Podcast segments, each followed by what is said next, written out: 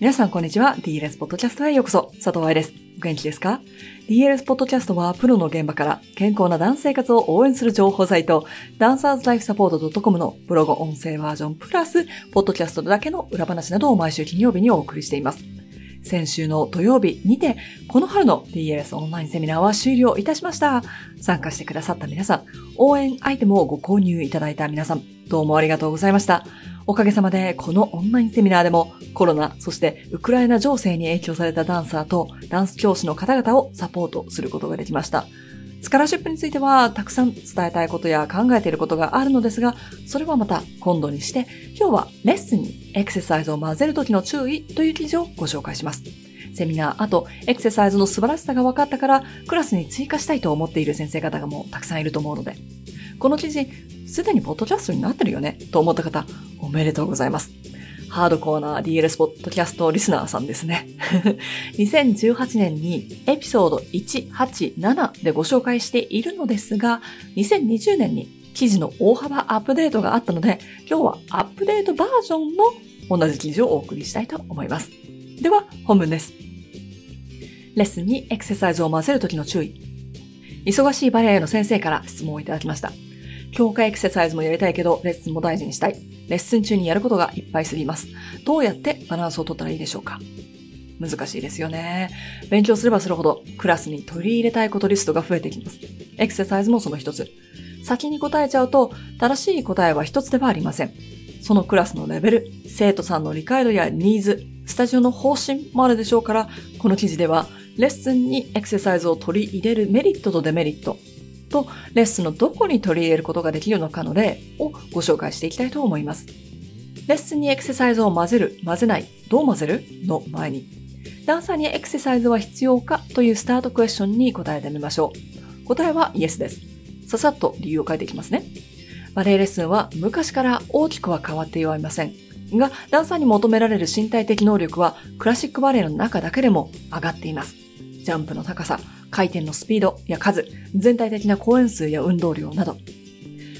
バレエ学校には何らかのエクササイズクラスが含まれるため、留学を考えていたらやっておきたい科目の一つになります。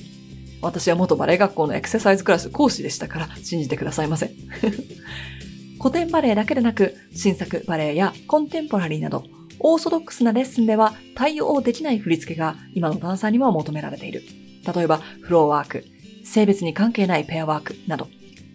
特に2020年初期からコロナ禍で基礎運動量が減っている人たちが多い。ということで、時代に合わせて安全に。安全を気にしない先生でもプロを育てたかったら、エクササイズのクラスの必要性が分かりましたでしょうかエシャッペ1000回とか、夏に暖房をつけてリハーサルとかではダンサーは育ちませんからね。エシャッペ1000回やっても上半身が強くなるわけではないし、正しいテクニックでやってなかったら間違った癖が強くなるだけ。暖房つけてリハしたら熱中症になるし、筋力体力には全くもって影響はありません。OK? エクササイズが必要だということが分かったら、次にお話ししておかなければいけないのは、エクササイズの指導をする勉強はしたか。バレエの先生だからって、エクササイズ指導が自動的にできるわけではありません。中学の部活で新体操をやってました。大人になってからバレエレッスンを週に1回だけ1年間受けました。OK、じゃあバレエスタジオ開きますってならないでしょ？体を使うこと、スポーツやトレーニングに慣れていたとしても、そして自分が生徒として習っていたとしても、指導者にはなれません。いや、そういう人多いよと思ったら、こっちの例をどうぞ。小学校、中学校、高校と算数やってきました。じゃあ、学校の先生になりますならないよね。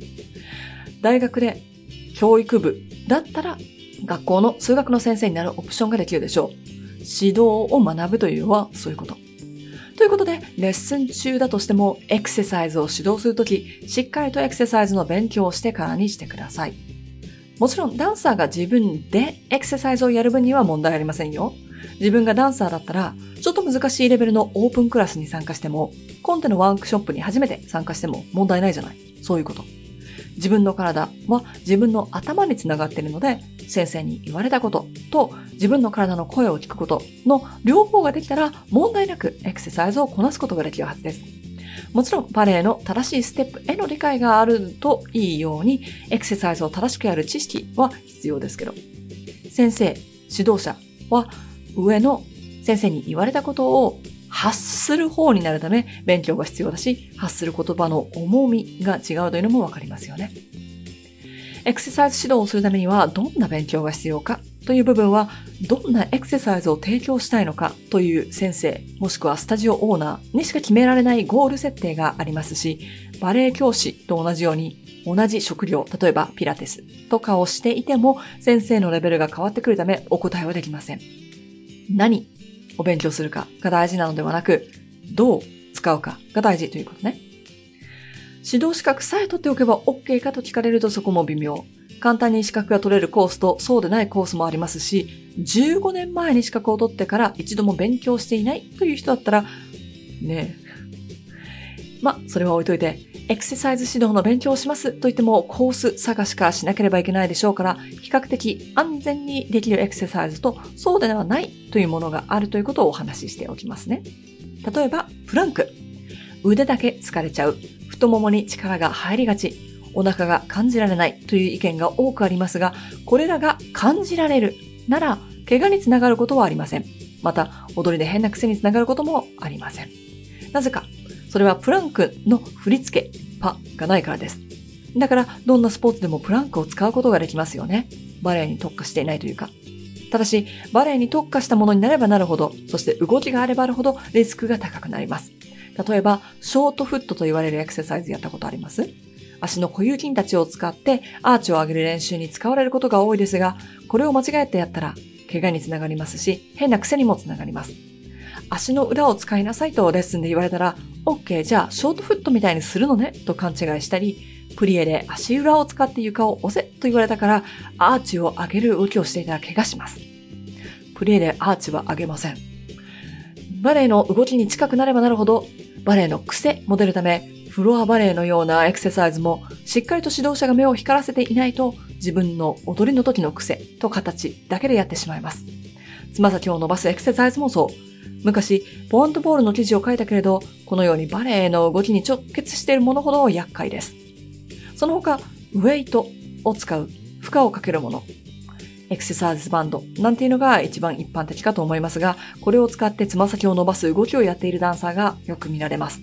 バンドの負荷をかけて足首のアライメントに気をつけず、回数だけこなしていたら、足首正しく使ってないっていうことになりますよね。そしたら痛みにつながりますし、つま先を伸ばすイコール足指を丸めるという練習をしていたら悲しすぎます。10回間違った形でエクササイズをしたら、10回分間違った癖を強くする練習をしていることになるのをお忘れなく。プランク、四つん這いなどスクエアをキープする練習。ちっちゃいコブラ、下向きレッグクロスなど可動域の小さなエクササイズを選ぶとすれば失敗するリスクを下げることはできます。